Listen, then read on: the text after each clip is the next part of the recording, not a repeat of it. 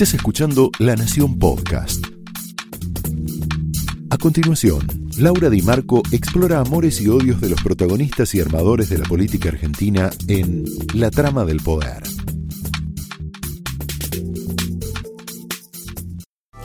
Hola, muy buenas noches, ¿cómo les va? Muy bienvenidos a la trama de esta noche que arranca con el mago Alberto y el hada Cristina. Humo electoral. Humo electoral. Y te vamos a contar por qué humo electoral.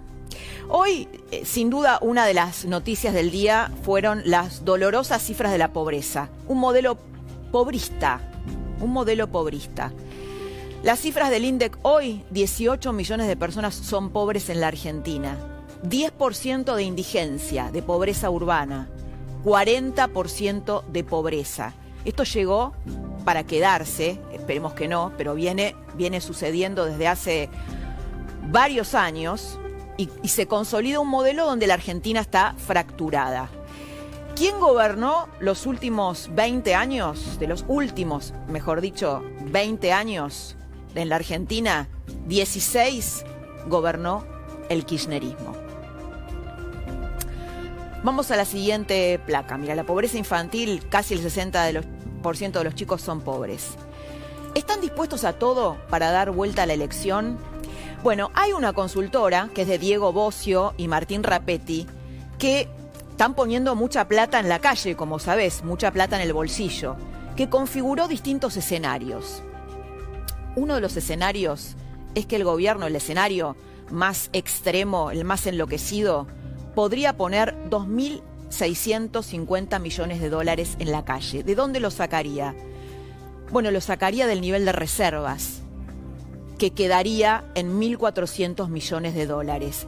¿Quién y cómo se paga esto? Está mi ley eh, en, el, en el piso. Obviamente le vamos a hacer esta pregunta. Le vamos a preguntar si es verdad que una parte del gobierno, si podría una parte del gobierno eh, patear para adelante un acuerdo con el Fondo Monetario. Le vamos a preguntar de todo. Pero si este escenario es posible, ¿qué puede pasar con la Argentina?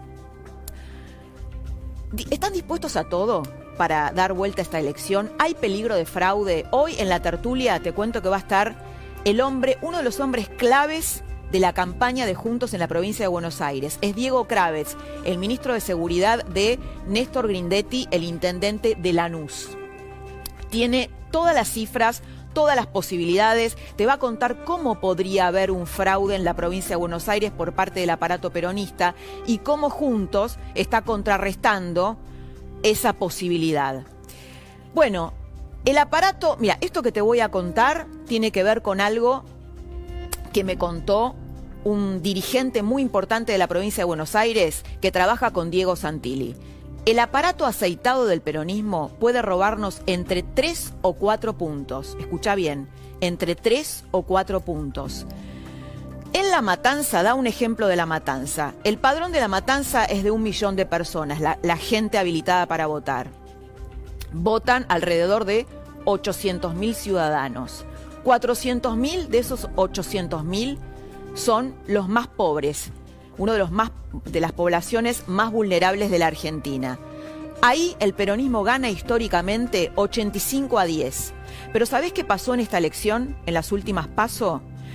Que Juntos recuperó entre 5 y 6 puntos. ¿Sabés por qué?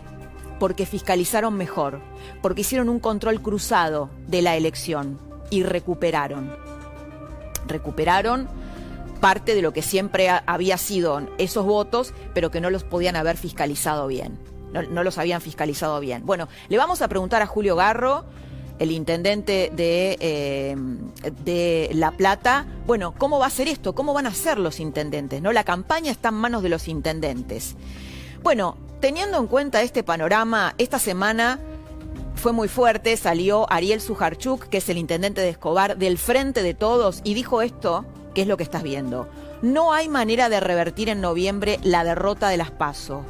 Debemos pensar cómo refundar el gobierno. No hay manera de revertir en noviembre la derrota de las PASO. Debemos pensar cómo refundar el gobierno. La gente se siente cada vez más lejos de las propuestas del gobierno porque no ve el rumbo. ¿Es esto lo que piensan todos los intendentes del Frente de Todos? Este que viste es del Frente de Todos. Yo hablaba con alguien de Juntos y me decía, ojo, no están así, ellos se están acercando, están, están haciendo campaña potente en los lugares más pobres del conurbano. Pueden acercarse, no digo ganar, pero sí acercarse. Hoy Cristina reapareció junto a Alberto Fernández en una ficción de unidad. En una ficción de unidad. Cristina no habló, habló Alberto Fernández y dijo esto, mira. Que podemos construir el país que nos merecemos. El país que le diga sí al, que, al productor agropecuario. El país que le diga sí al que produce en una industria. El país que le diga sí al desarrollo de la ciencia y tecnología. El país que le diga sí a los que trabajan. El país que le diga no a la división para seguir parados en el mismo lugar. Esto fue La Trama del Poder con Laura Di Marco, un podcast exclusivo de La Nación.